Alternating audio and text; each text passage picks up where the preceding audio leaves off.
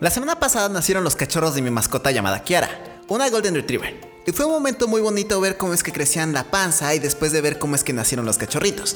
Y hoy quiero hablar sobre cómo es que me sentí el jueves después de que nacieran. Aves al adolescente, episodio 266. Esta historia comienza a la una y media de la mañana. A esa hora nació el primer cachorro y todos, tanto mi hermano, como mi mamá, como mi papá y yo, estuvimos muy emocionados de ver cómo es que después de dos meses por fin nacía. Y nos quedamos despiertos hasta las 4. En ese momento ya habían nacido tres cachorros. Antes de que durmiera yo estaba muy emocionado porque pensé que iban a ser de 6 a 8 en total. Y esperaba que después de despertarme iban a estar todos los cachorros con su mamá. Pero para mi sorpresa, solo fueron los tres cachorritos que ya habían nacido. Al principio me puse triste, porque después de estar dos meses viendo cómo es que creé la panza, y créeme, que ya estaba grande, además de tener la esperanza de que fueran de 6 a 8 cachorritos, y yo realmente quería vivir la experiencia de tener varios cachorritos.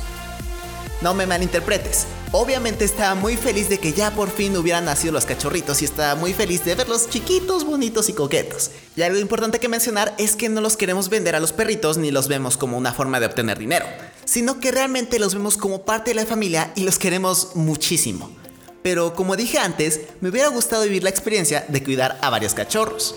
Pero bueno, después de que pasara un poco de tiempo y las emociones fluyeran, además de cuidar un poquito a los cachorros, me di cuenta de que los tres que nacieron fue la cantidad perfecta. Porque para iniciar, Kiara después de que naciera el tercer cachorrito, se veía muy agotada. Y lo que yo menos quería es que ella sufriera, sino que fuera un momento bonito para ella y para nosotros. Otro dato es que se ve que está disfrutando a cada uno de los pequeñines, de hecho, cada vez que puede, se pone uno entre sus patitas delanteras y se duerme un pequeño tiempo con ellos. Además de eso, es que los bebés tienen mucha leche para que crezcan grandes, fuertes y con buena salud. Especialmente la última porque esa es la más pequeña y la que más necesita comer. En general, después de ver cada uno de los puntos positivos, terminé viendo que fue la cantidad justa y necesaria. Y digo esto porque ayer tuve que limpiarlos con talletas húmedas porque ya empecé a oler un poquito feo. Y me dio un gusto ver su tamaño chiquito, que estaban peluditos, sus patitas hermosas, y además me pongo a pensar, si hubieran sido más, hubiera sido todo un caos conmigo.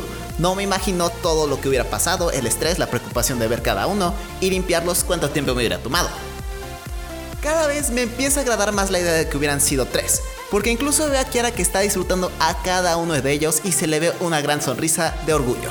Y otro punto positivo de que veo que sean solo tres es que en nuestro caso nos vamos a quedar dos y el tercer cachorrito se va a quedar con su papá, cosa que es nuestro vecino, entonces al final los tres van a estar prácticamente juntos. Toda esta historia es para hablarte sobre cómo es que muchas veces esperamos grandes cosas en la vida y al final pasan situaciones inesperadas que llegan a frustrarnos. Lo mejor que se puede hacer en esos casos es dejar que las emociones fluyan, analizar todo lo que sucedió y ver el lado positivo de las cosas. En este caso fueron los cachorros, pero igual puede ser que no te aceptaron una competencia, o que no pasaste en las siguientes etapas de una beca, o que no llegaron los tenis que esperabas, y muchos ejemplos más que realmente yo he vivido y me ha tocado experimentar, y sé que hay diferentes formas en las cuales podemos enfrentar esas situaciones. Al final, son solo situaciones de la vida. Lo importante no es el suceso en sí, sino lo que realmente importa es cómo tomemos esos momentos. Y eso es todo para el podcast de hoy.